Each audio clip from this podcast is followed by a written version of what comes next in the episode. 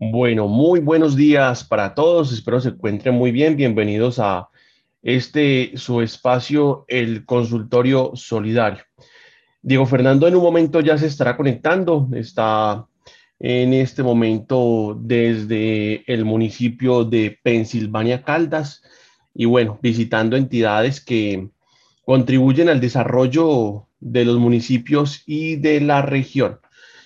Por lo pronto, mientras Diego Fernando se va conectando, quiero que me confirmen por favor si me escuchan bien, si me ven bien, si está funcionando bien mi dispositivo. Ok, bueno, listo. Muchas gracias.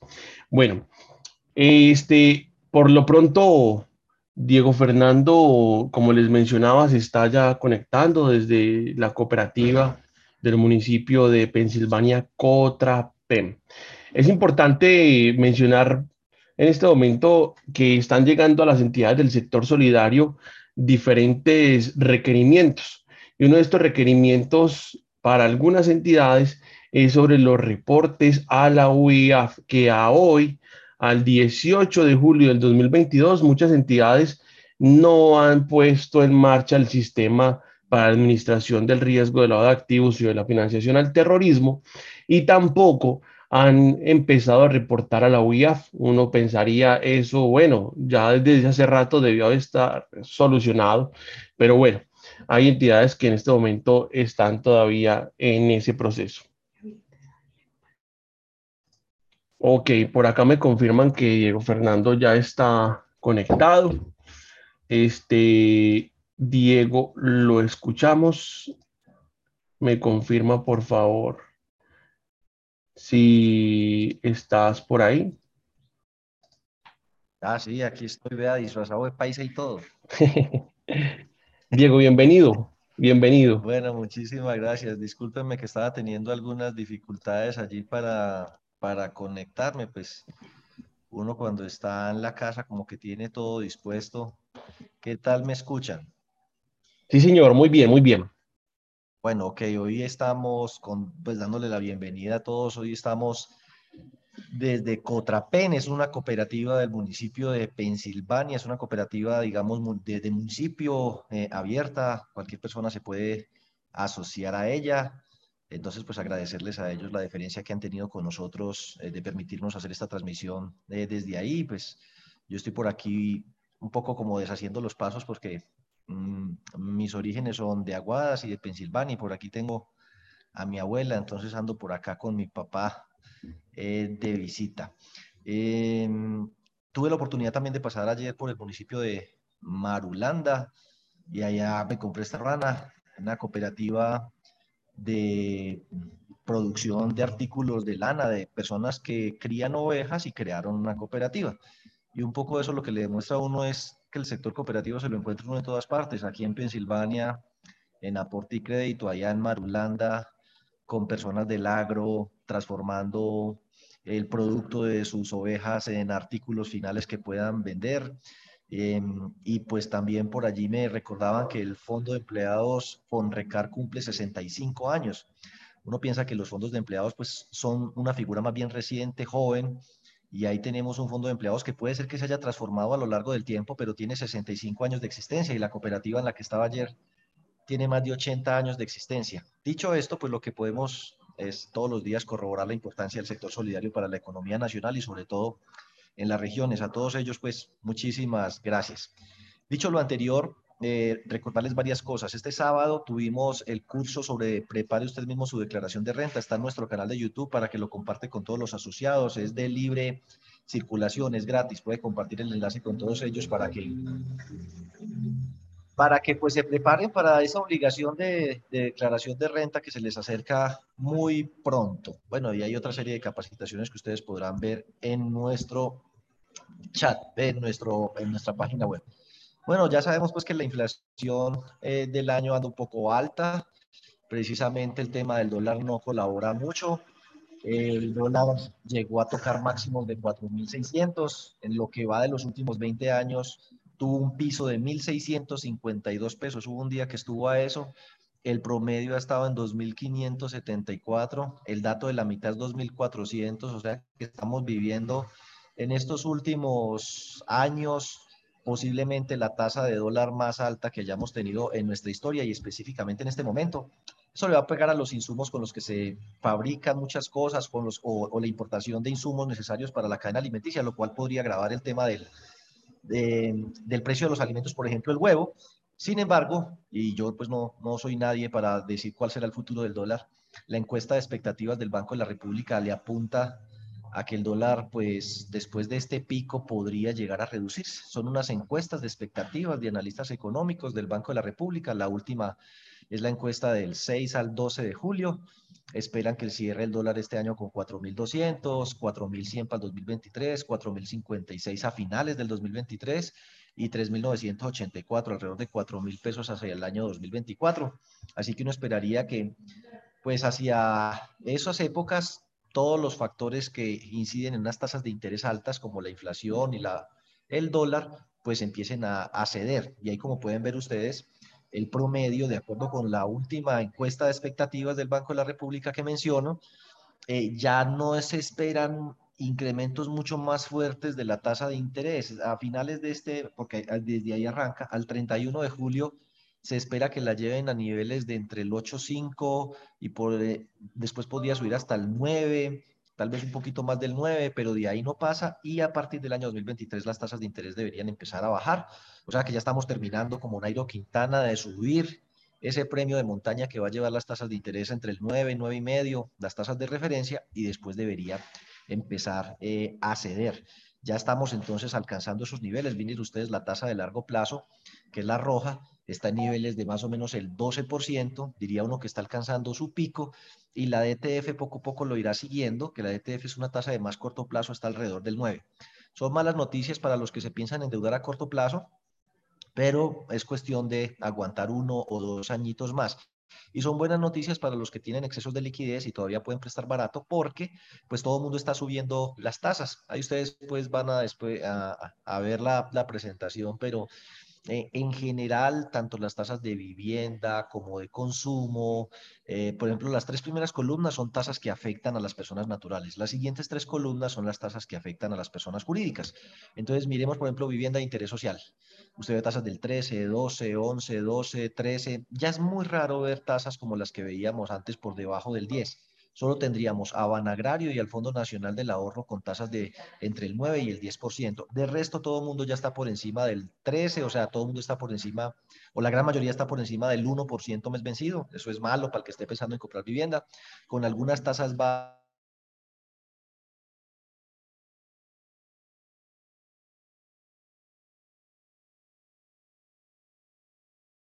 tasas bajas como Banco Popular y subiendo de vivienda.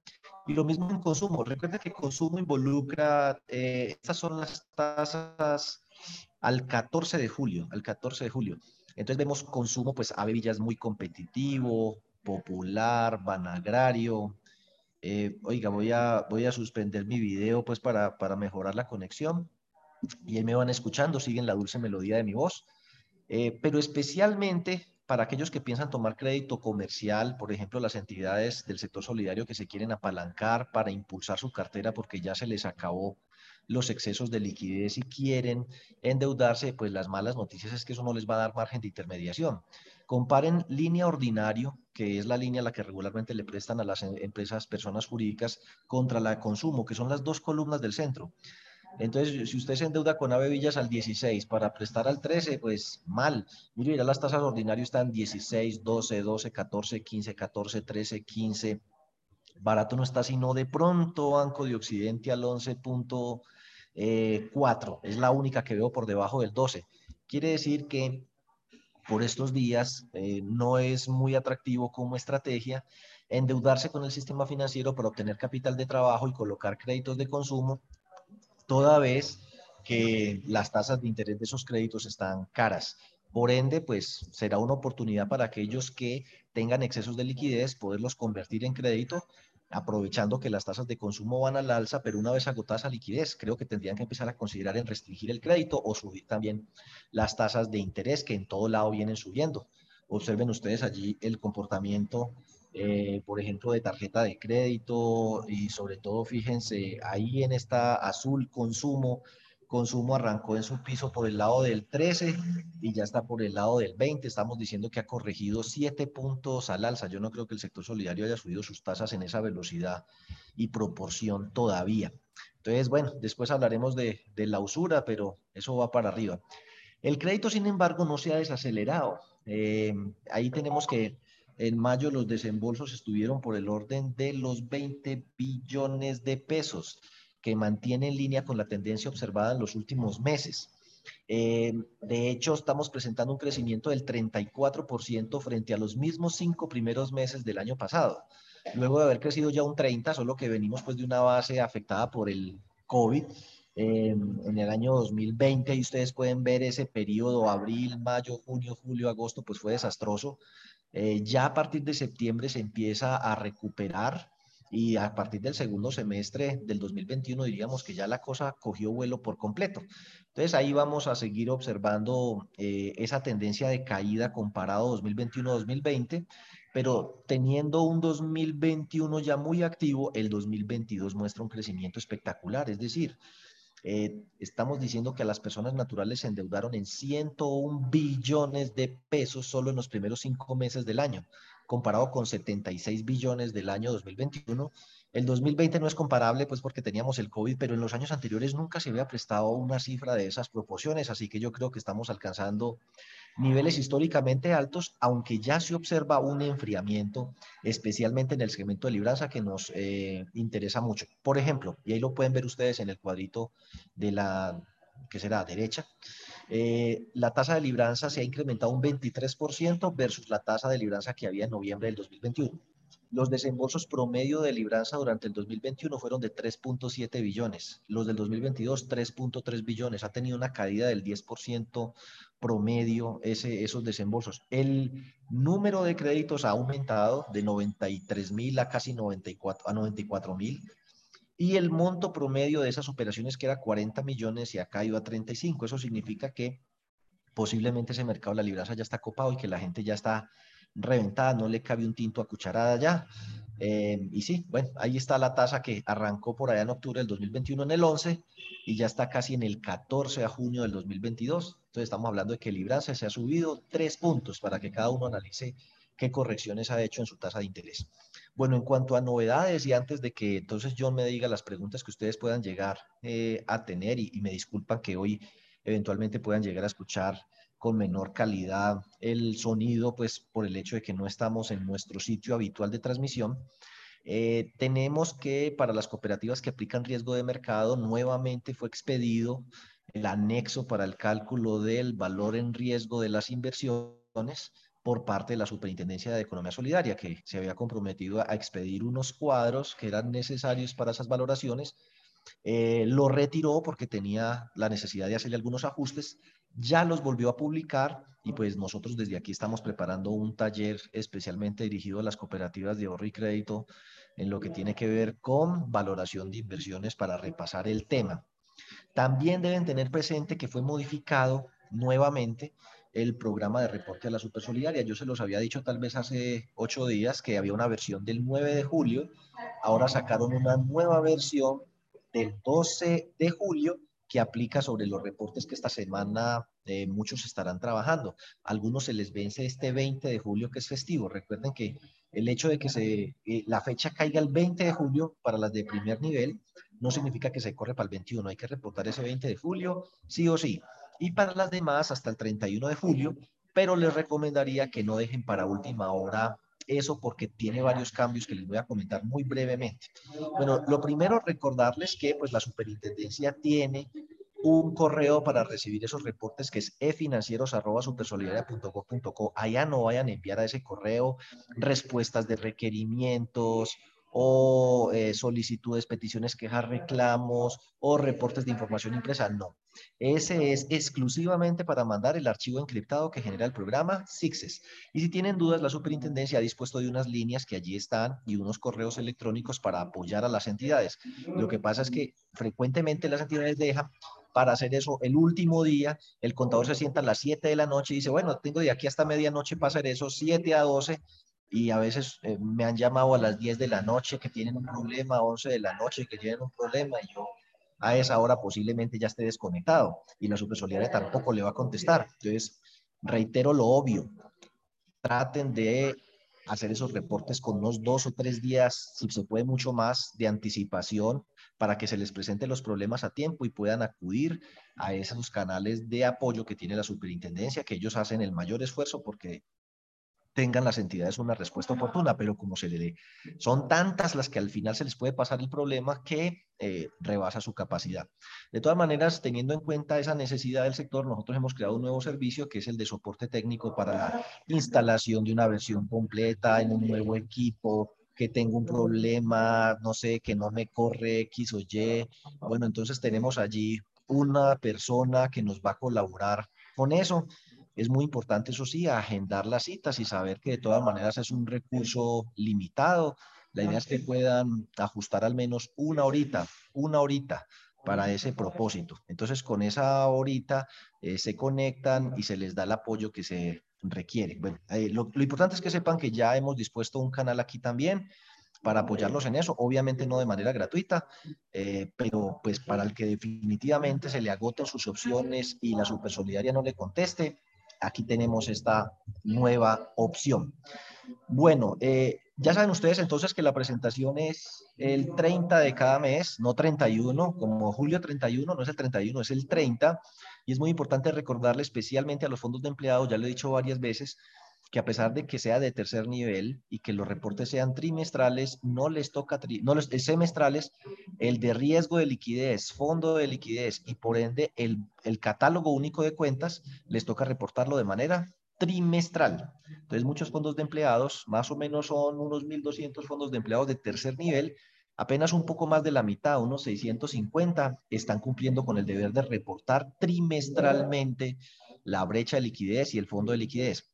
El balance no hay que reportarlo eh, de acuerdo con el, el cuadrito que tiene la circular básica, pero resulta que es que si usted no carga el balance, no le deja cargar la brecha de liquidez. O sea que por sustracción de materia, al final también le toca eh, reportar ese formato. Y el informe de aplicación de excedentes no se les vaya a olvidar también. Ese, bueno, ese ya pasó la fecha, pero ese se reporta es durante el mes de abril, una vez pasada la asamblea, y plazo máximo hasta el 30 de abril. Entonces recuerden, trimestrales, fondo de liquidez, riesgo de liquidez, fondos de empleados de tercer nivel, no es semestral, es trimestral.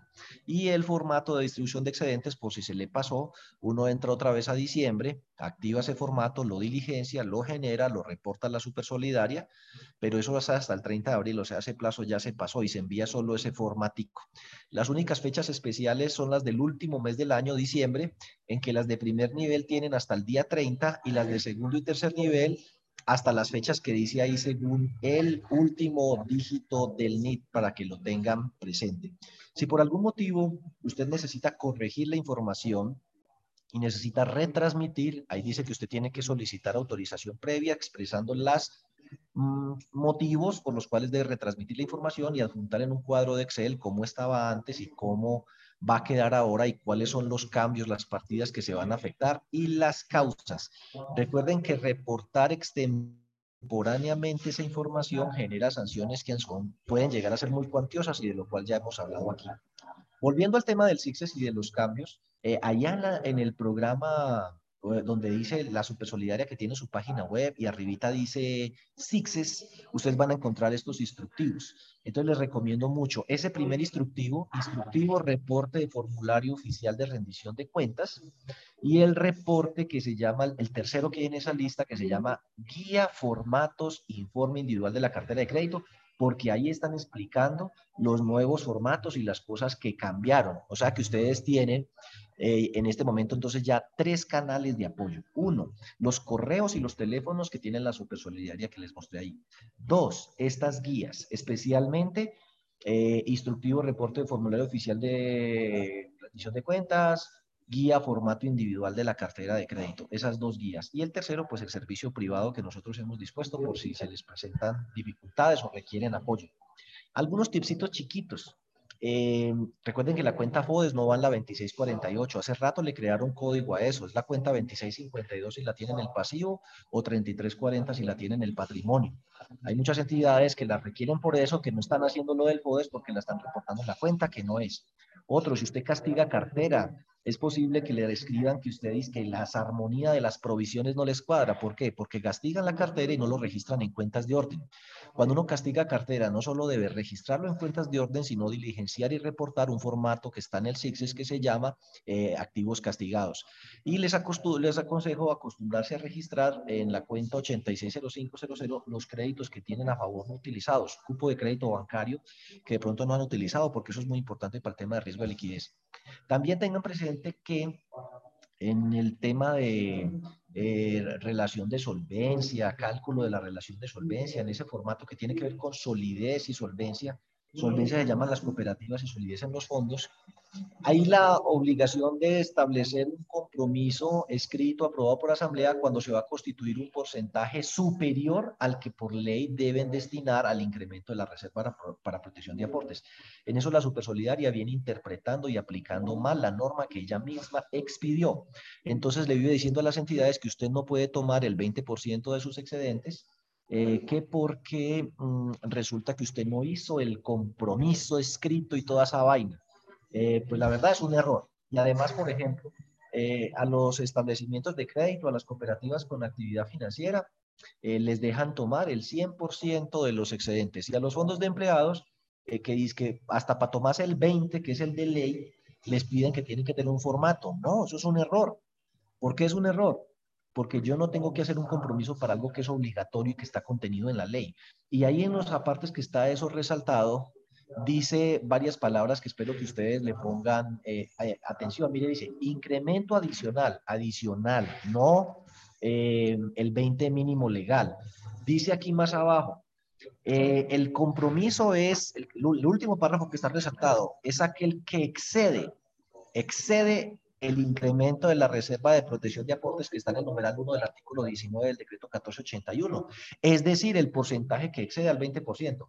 O sea que si uno no se va a tomar el 20, sino que se quiere tomar el 40 o necesita tomarse el 40 para cumplir con la relación de solvencia y los cupos límite, pues entonces va a necesitar hacer un compromiso de que usted, además del 20 legal, va a hacer un 20 adicional. En ese caso es que se requiere el compromiso.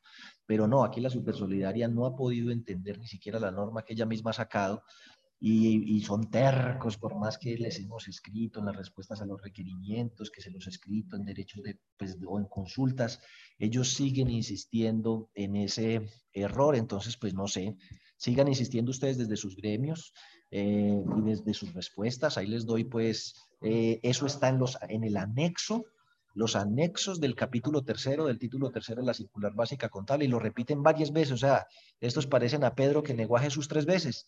Tres veces lo dice ahí, adicional al señalado en el numeral 1. Más abajo lo dice, adicional al porcentaje previsto en el numeral 1. Más atrás lo decía, o sea, tres veces lo repite y tres veces lo niegan ellos. Entonces, insistan por favor en eso. Luego viene el informe individual de cartera. Resulta que en el informe individual de cartera, para que ustedes tengan presente en esta última versión, metieron campos, campos y eliminaron otros eliminaron el de tasa de interés nominal y eliminaron todo este tema de fecha de reestructuración, categoría, modificaciones, todo lo que tenía que ver con lo de la pandemia, todo eso lo eliminaron. Y en donde dice clasificaciones de las garantías, que eso tenía unos códigos 1, 2, 3, 4, 5, esos códigos cambiaron por completo. Entonces, se los advierto porque, eh, primero, es posible que las casas de software no alcancen a hacer las actualizaciones requeridas para que el formato les salga exactamente como lo requiere ahora el programa y a ustedes les toque manualmente acomodar esa estructura. Y segundo, porque la clase de garantía no les va a coincidir los códigos que manejaban antes eh, con los códigos suyos. Listo. Eh, eso por un lado. Por otro lado, había un formato que se llama 9081. Ese formato 9081 eh, se llamaba anexo de cartera y estaba fundamentalmente enfocado en las modificaciones que se hicieron por el tema de la pandemia. Ahí está, circular 17 del 2020. Esa es la de la pandemia. Y él tenía una ayuda, ¿cierto? Esta ayudita que hay ahí, y ahí dice, bla, bla, bla, bla, bla. Esto era hasta mayo, hasta mayo. Resulta que ahorita al mes de junio se van a ir de espaldas, pero guerra avisada no mata soldados, se lo estoy diciendo de una vez, ese formato 9081 cambió. Y ahora de lo que pide es que, eh, que si tiene una segunda garantía, esa segunda garantía, ¿cuál es? y esa clasificación de esa segunda garantía obedece a esta nueva categorización que salió con el tema de la pérdida esperada. Es decir, lo que antes significaba un numerito ahora significa otro diferente. Entonces, tenga presente, el 9081 cambió. Este era el 9081 hasta mayo con su ayuda. Este es el 9081 a junio. Pero si usted le dice ayuda, le saca la misma ayuda vieja. ¿Dónde está la ayuda nueva? La ayuda nueva está por escrito en este que dice guía, formatos, informe individual de cartera de crédito. En el tercero, ahí está la guía para este, eh, este formato 9081 con el que seguramente muchos van a tener em, algún traspiés. Por eso les digo, eh, háganlo con tiempito para que no se lleven sorpresas. De todas maneras, pues, y hay un formato nuevo que es el de vida esperada, que es solo para cooperativas eh, de ahorro y crédito. sobre eso les comparto un video de la Super Solidaria ver los que ver a partir del minuto 41 y a partir del minuto 46. A partir del minuto 41 nos habla eh, para las cooperativas de ahorro y crédito el tema de la pérdida esperada, cuándo se contabiliza y cuándo es a nivel de reporte. Y a partir del minuto 46 nos habla de la periodicidad en la evaluación de cartera, cosa que tiene que ver, obviamente, pues con este formato 9081 del que estamos hablando aquí. Recuerden, el formato 9081 es nuevo. Aquí abajo le están preguntando calificación de la evaluación de cartera. Que esa calificación es diferente de los días de mora, pues porque usted puede haber con la metodología de evaluación de cartera recalificado a alguien de A a B. O sea que puede estar al día en cuanto a días de mora, pero tener una calificación de B. Entonces ahí supongo yo la superintendencia va a empezar a ver cómo es que estamos haciendo ese tema de la evaluación de cartera. Entonces, eh, sobre ese tema, recuerde que nosotros estamos dando un seminario taller, ya tuvimos nuestra primera sesión, reentrenamiento SIXES, fue el viernes pasado. Este viernes que sigue continuamos con la segunda sesión, donde estamos mirando todos estos temas de manera práctica. Si están interesados de todas maneras, si se perdieron la primera sesión, todavía pueden eh, inscribirse, ver la primera sesión en video, recibir el material y se conectan este viernes, que justamente todo este tema de estos formatos arrancamos en profundidad este viernes. Entonces, invitarlos eh, a eso.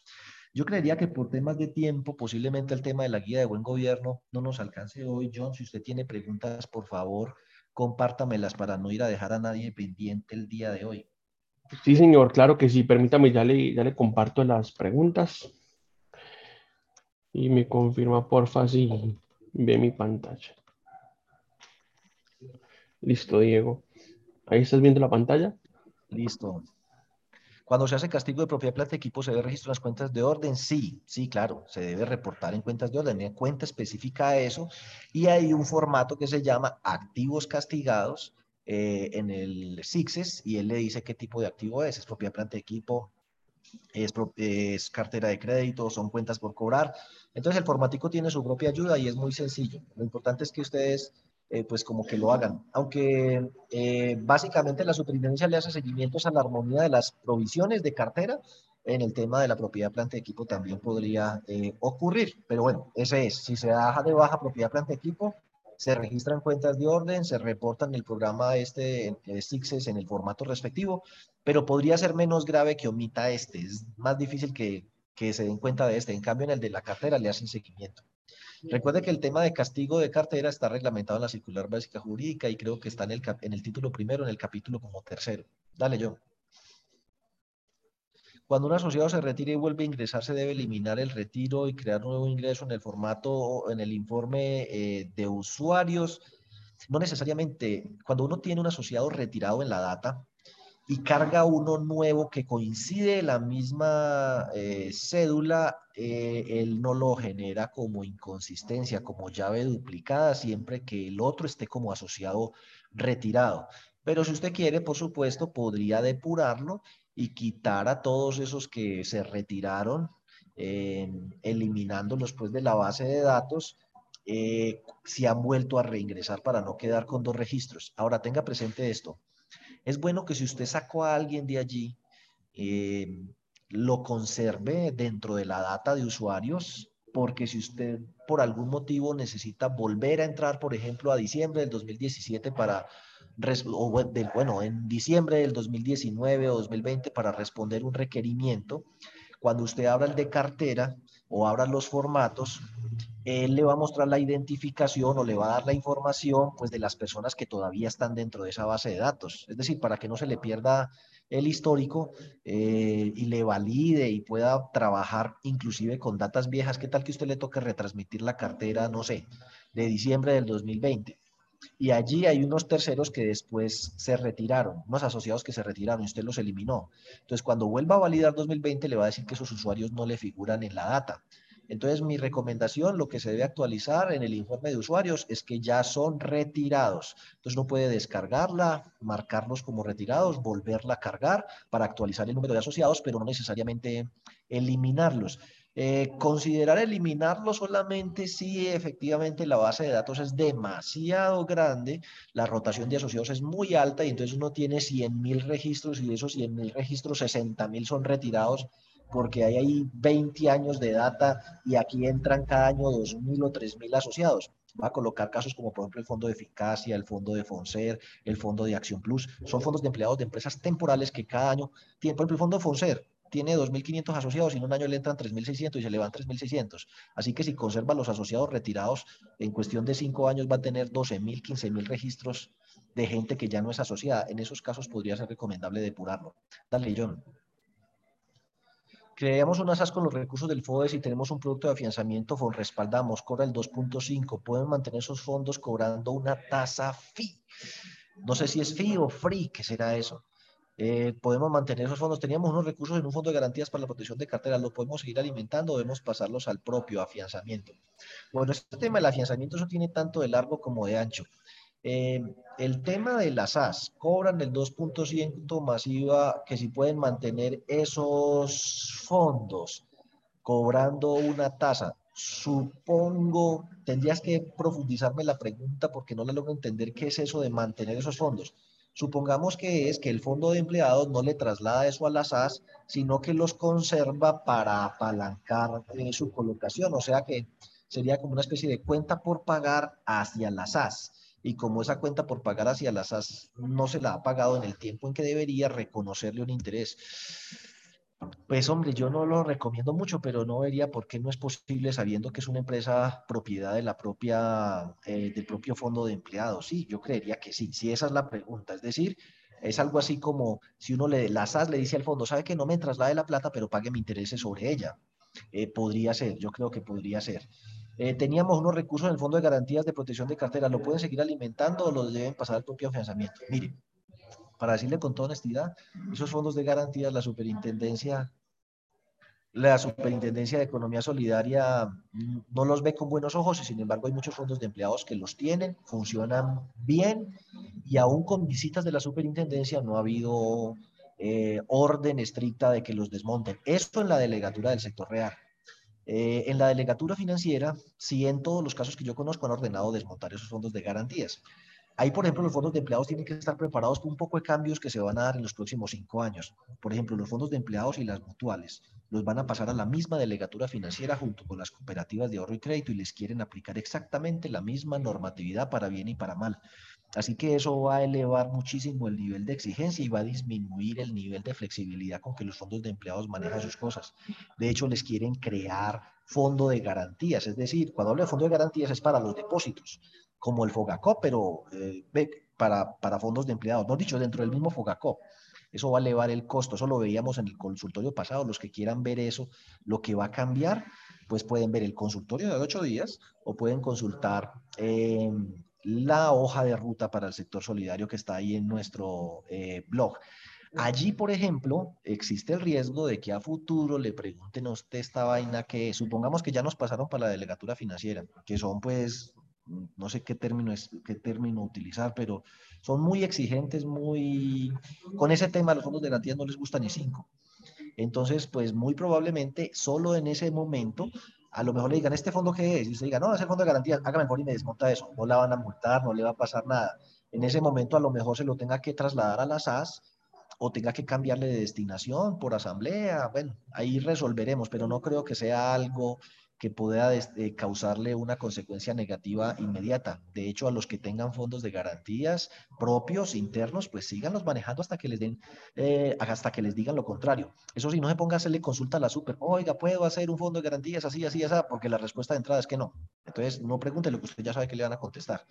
Pero conozco fondos de empleados que los tienen, los visitan y el funcionario pues de a pie, que es el que lo visita uno, eh, uno le explica y, y a la final no dicen nada. Entonces, síganlo manejando. Dale, John.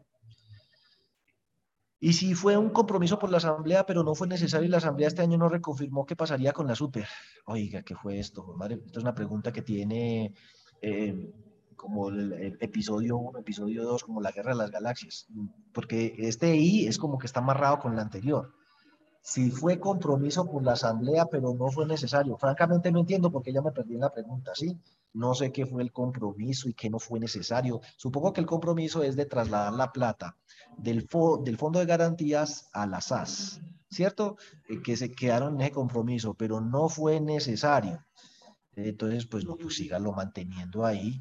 ¿Qué pasaría con la super? Lo que le acabo de decir. Espere hasta que le super, la super le diga, hágame el favor y me desmonta eso. Ese día se pone pálido y lo resuelva, pero hasta tanto eh, no, no se estrese por eso. Ahora, si su revisor fiscal le escribe, es que eso no está permitido y la super ha dicho que tal, no le falta razón. La super, eh, la delegatura financiera específicamente, cuando detecta esos fondos, los hace desmontar. La delegatura, en cambio, del sector real, cuando detecta esos fondos, no dice nada. Entonces, que siendo la misma institución, tiene dos delegaturas que han procedido de manera totalmente diferente frente a los fondos de garantías. Entonces, si usted es cooperativa de crédito y tiene fondo de garantía, es un milagro, pero lo más seguro es que se lo hagan desmontar. Y si es un fondo de empleados y tiene fondo de garantía, lo más probable es que siga con él unos años sin que pase absolutamente nada. Eh, siga, John. Pero le advierto que la SUPE, si usted le hace la consulta al departamento jurídico, le va a decir que no. Eh, ya ahí terminó. No sé si por, el, por sí, señor. el canal de YouTube haya más preguntas y aquí hay algunas últimas que las agregaron al final. Sí, señor. Hay más preguntas, son las que han agregado al chat. Por YouTube, bueno, pronto una pregunta. Si tenemos una pregunta, permítame, yo se la leo, Diego. En YouTube, en el archivo de usuarios del CISTES, la fecha de vinculación debe ser de aprobación por parte del Consejo o la fecha que hace, en la que hace el primer aporte.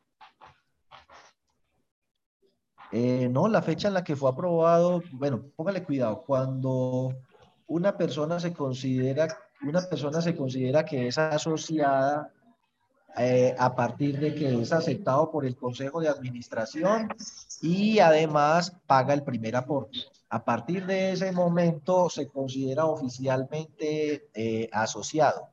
Entonces, si usted me dice a partir de qué fecha legalmente pasa a ser asociado, pasa a ser asociado a partir del momento en el cual pagó el primer aporte. Esa sería su fecha realmente de asociación.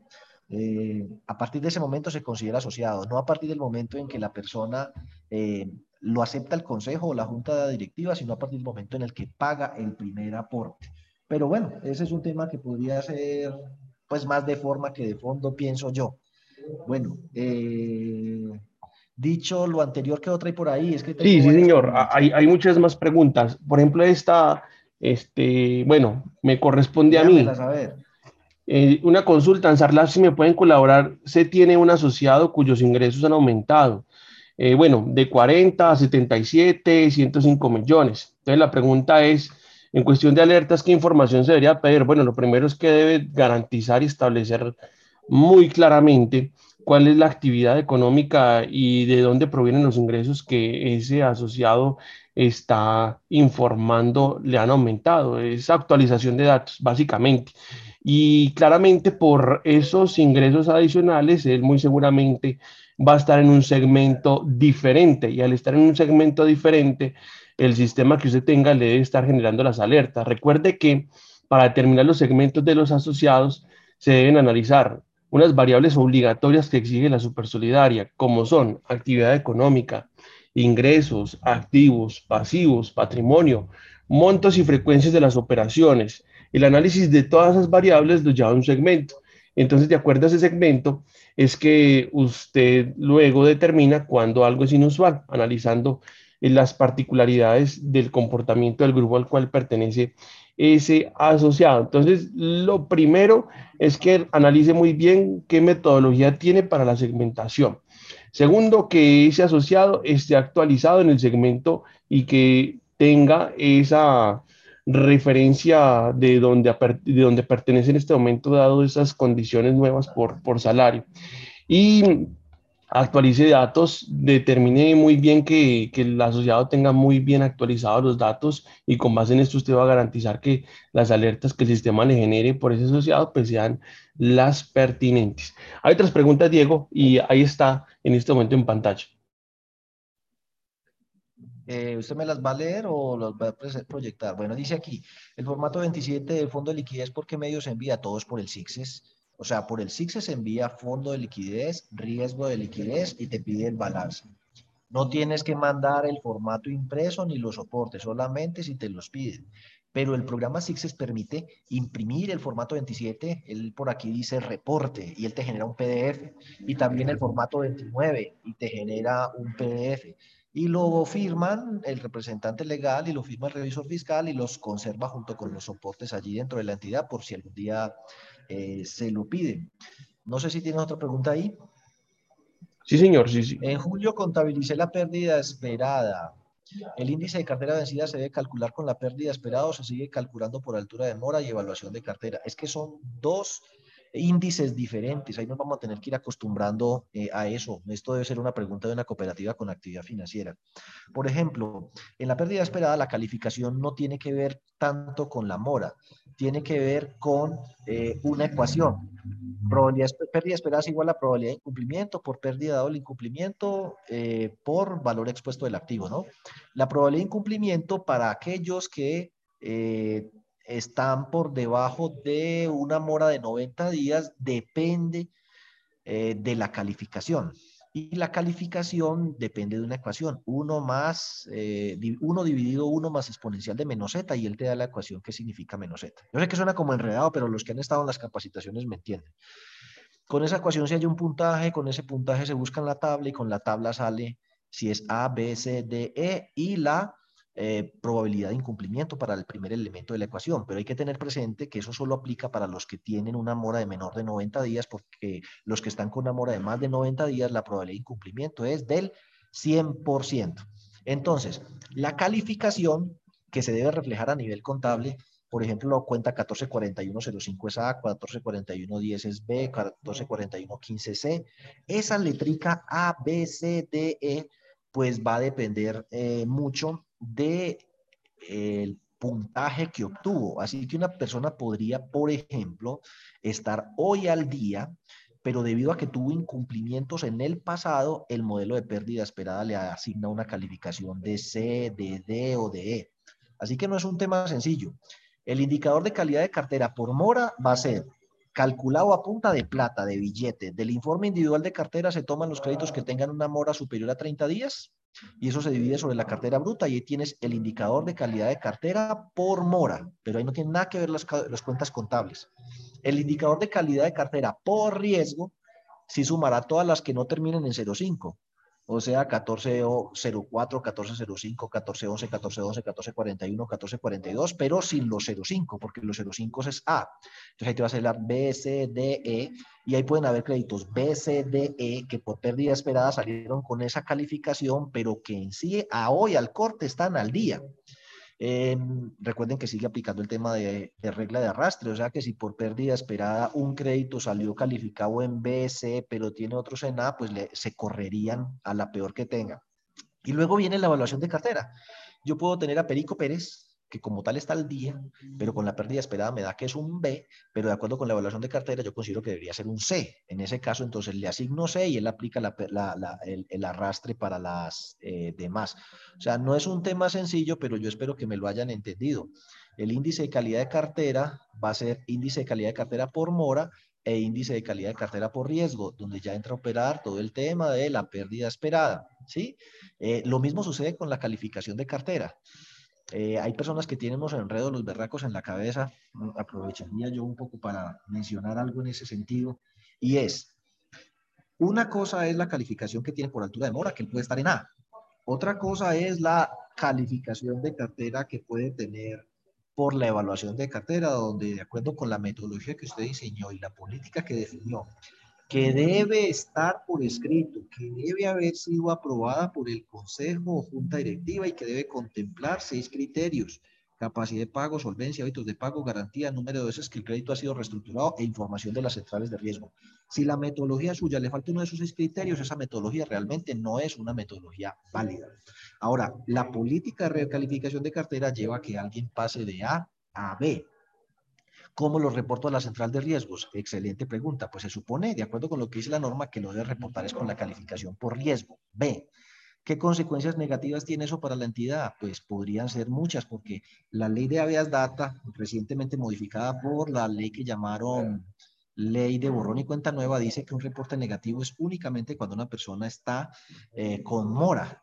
Así que mandar un reporte en B de una persona es en la práctica mandar un reporte negativo de alguien que no está en mora por efectos de la recalificación. Así que ahí entran en conflicto. Por un lado, lo que dice la super, me lo reporta en B, así esté al día porque usted lo recalificó a B.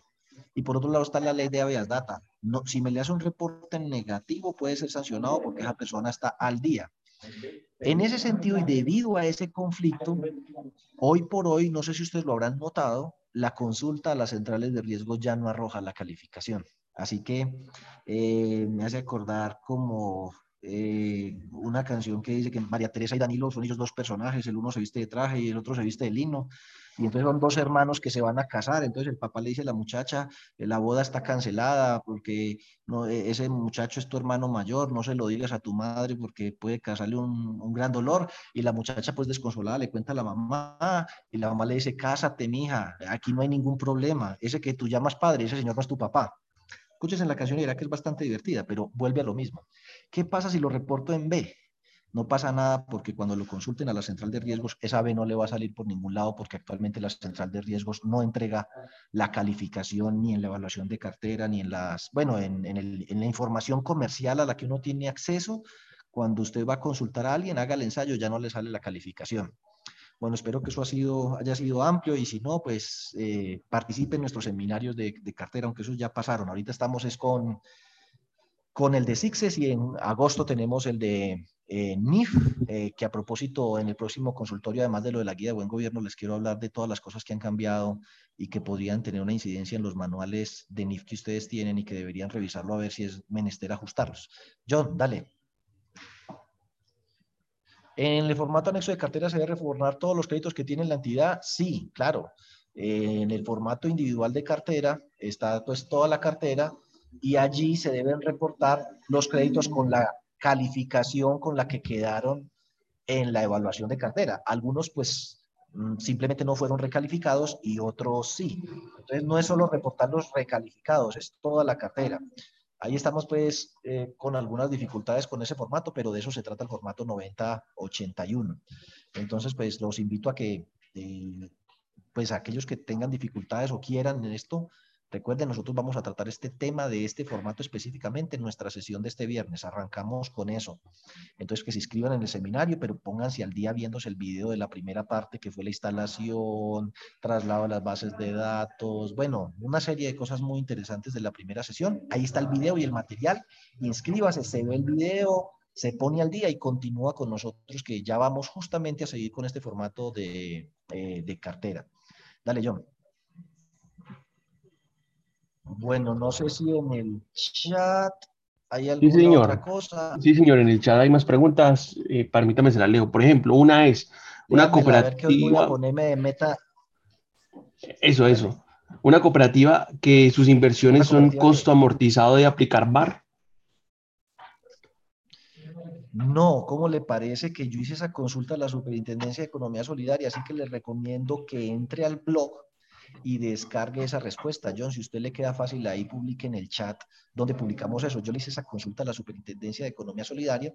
La Supersolidaria contestó específicamente a qué códigos le, le aplica VAR. Entonces, por ejemplo, si la inversión no es del fondo de liquidez y está en la cuenta 1228, que es el costo amortizado, no le aplica VAR.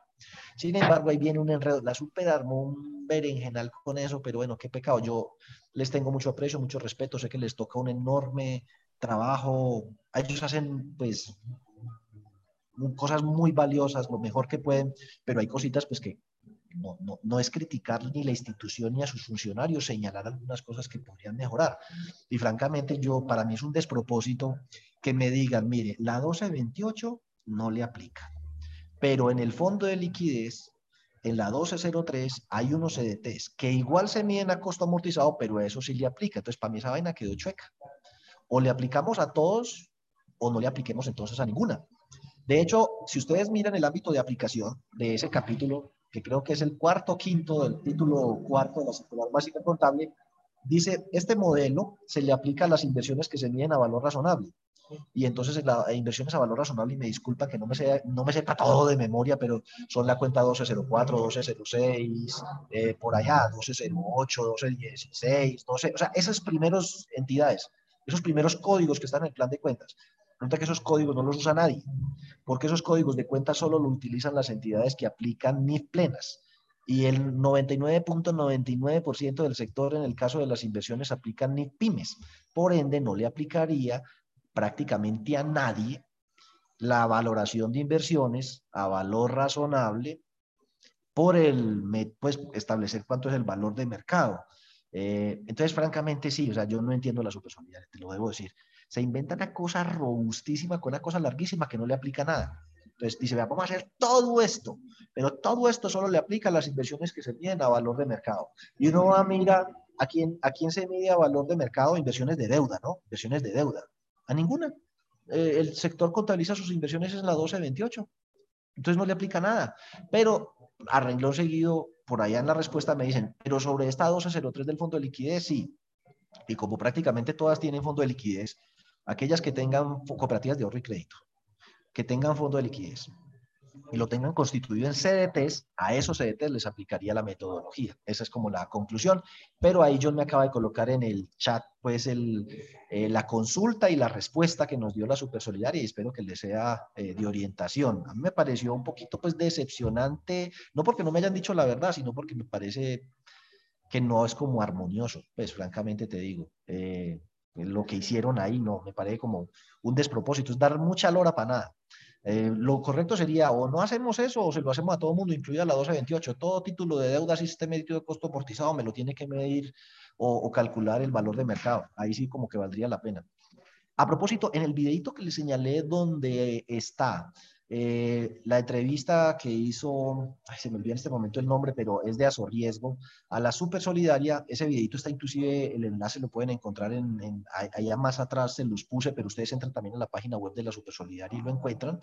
Eh, hablan de ese tema, ¿sí? Pues de que hay, que, que dan lora con un poco de cosas que han estado hablando con los proveedores, pues, de valoración de activos eh, de la bolsa de valores para que salga más barato y que sí se puede pagar. Entonces, básicamente para uno obtener el valor de mercado o esos, eh, esa información con la cual valorar a precios de mercado estas inversiones implican tener un acceso sí, un acceso eh, a esas plataformas, lo cual va a valer una plata, pero van a pagar un poco de plata para aplicárselo a dos o tres titulitos. O sea, francamente, no, yo todavía no logro entender cuál es la utilidad o la pertinencia de eso. Eh, si no hay alguna otra pregunta para terminar el día de hoy, Jesús González y Julia están levantando la mano, no sé si les dan la palabra, que me hagan la pregunta, la respondo y continuamos entonces dentro de ocho días. Listo, sí señor. La señora Julia, bien puede activar su micrófono. Ahí dice, por ejemplo, por ahí que esa fue la carta que ustedes enviaron, pero no la respuesta de la Super John. Ok. ahí está la carta, eh, dígales ahí, pero entra en el blog. En pendiente. está la respuesta. Siento que en el blog está la respuesta. Sí, sí, pendiente de la página web. Les vamos a hacer llegar un correo a todos los que están registrados en nuestra base de datos con esa respuesta. Si de pronto no está registrado en la base de datos, escriban su correo aquí en el chat y le hacemos llegar un correo con, esa respuesta. Por, las listas de difusión, por las listas de difusión que tenemos en WhatsApp, en su momento yo la compartí también. Entonces, ¿quién va a preguntar ahí? La, señora Julia no activó el micrófono, el señor Jesús González, bien puede activar su micrófono. Aló, buenos días. Buenos días. Buenos días, Jesús. Don Jesús. Buenos días, ¿cómo está? Una pregunta. Eh, los, los fondos de plata de tercer nivel, los revisores fiscales, ¿Qué tipo de información en cuanto a salud o a riesgos tienen que mandar ahora el corte de este semestre a la Superintendencia de Economía Solidaria?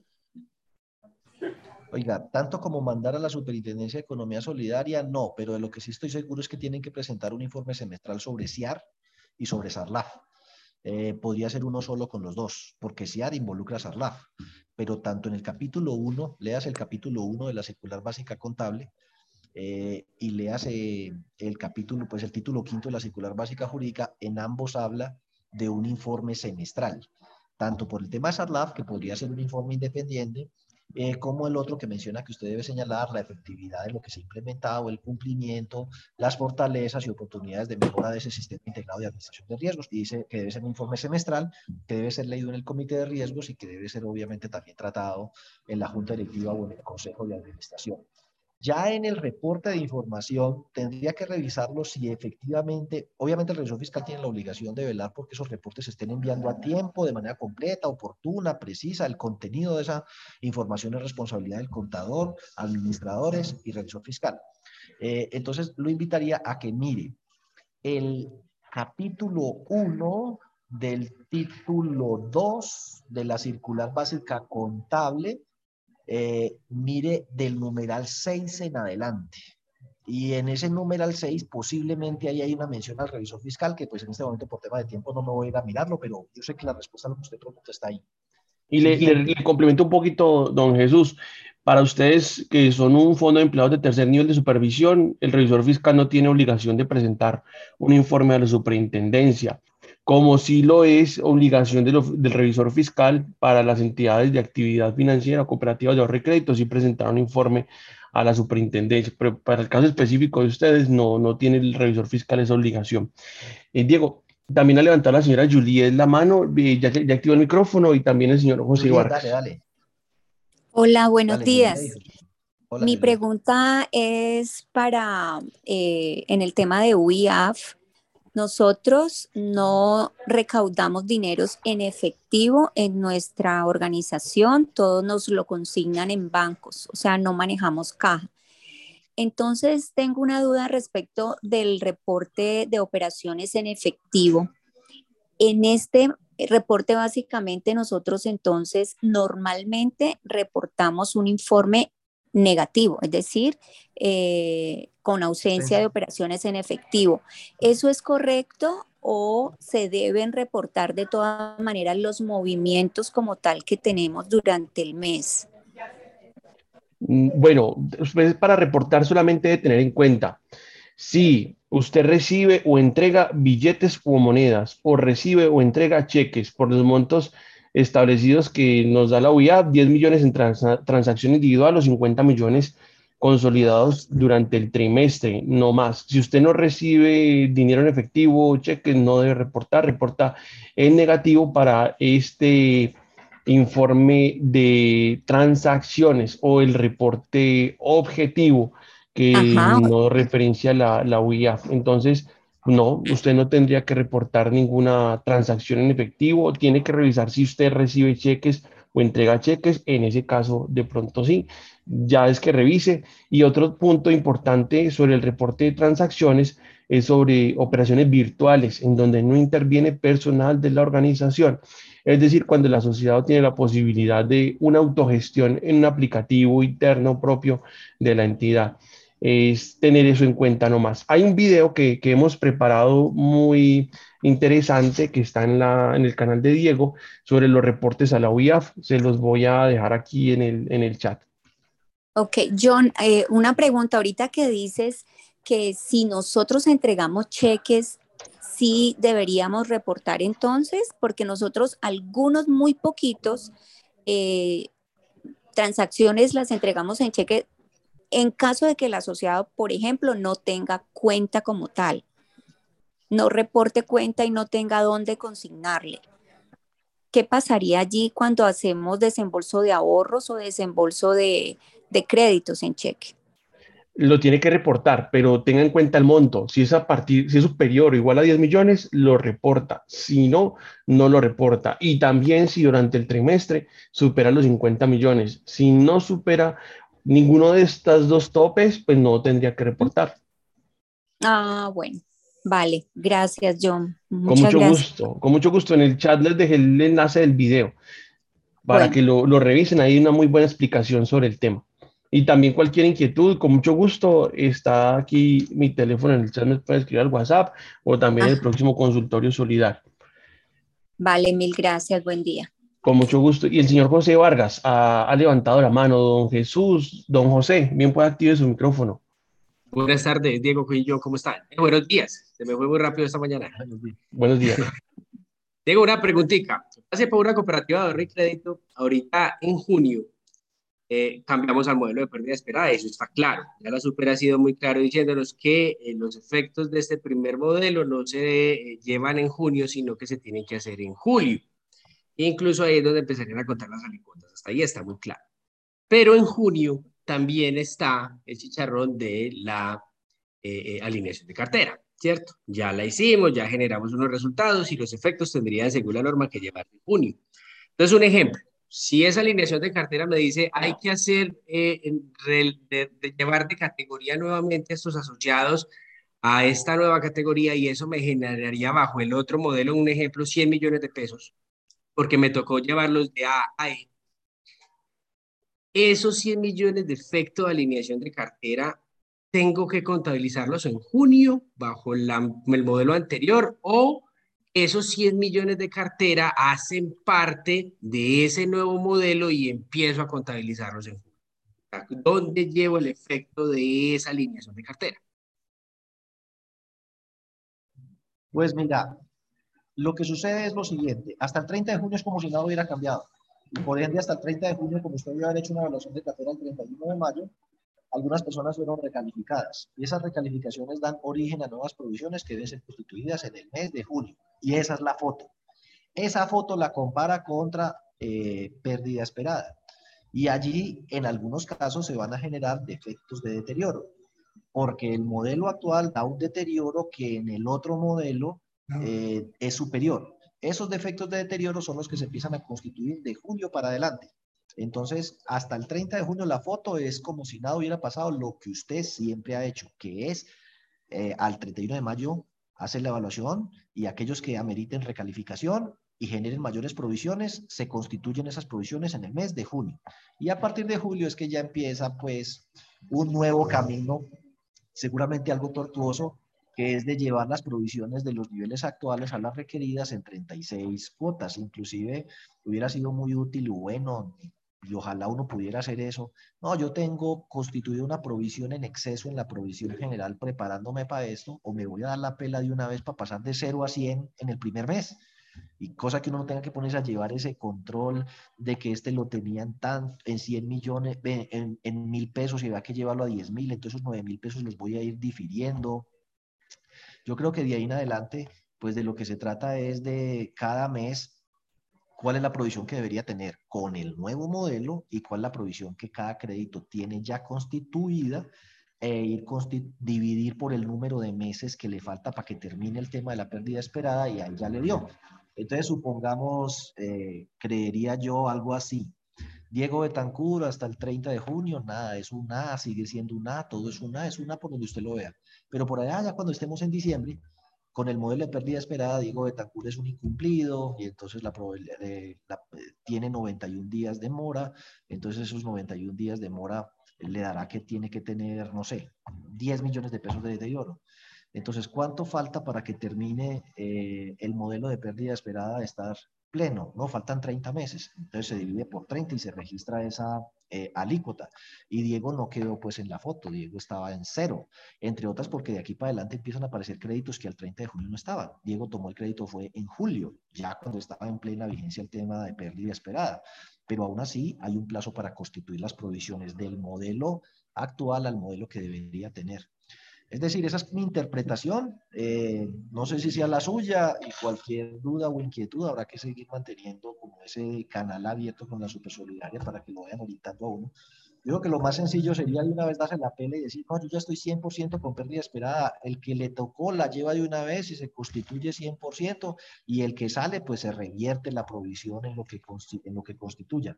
Algunas entidades, de hecho, una gran cantidad lo van a hacer así. Eh, otras, pues, por el impacto que si es oneroso, lo van a, lo van a diferir. Sí, eso depende de, de las posibilidades que tenga y, de, la, la, posibilidad de generación de excedentes, pues, para poder tomar El estado de resultados y la afectación que tenga sobre los fondos, la revalorización, tampoco se trata de generar una situación caótica, pero, pero si se puede, pues sería menos enredado. Pero espero, pues, que mi respuesta le haya dado claridad, o, pero no Sí, no, entonces, según eso, esos 100 millones de pesos quedan en junio. Listo. Sí, señor, claro que sí. Listo, pues. Sí, Diego, muchas gracias. Bueno, no, a las demás personas, eh, reiterarles entonces, está en, el video, está en el canal de YouTube el curso eh, de tributaria que fue gratuito. Cada mes vamos a tener el curso de economía solidaria, estamos dando el primer módulo en estos meses, el segundo módulo va a ser el primer semestre del 2023 y el, y el tercer módulo en el segundo semestre del 2023. Ahí en la página web están las, eh, la, publicidad. Este viernes seguimos con lo de SIXES y en agosto tenemos lo que es NIF, ajuste de los modelos NIF. Y vamos a, estamos preparando el taller sobre el tema de eh, valoración de inversiones. Pues les, les avisaremos oportunamente. Y bueno, estamos en contacto. Nos vemos dentro de ocho días. Muchísimas gracias.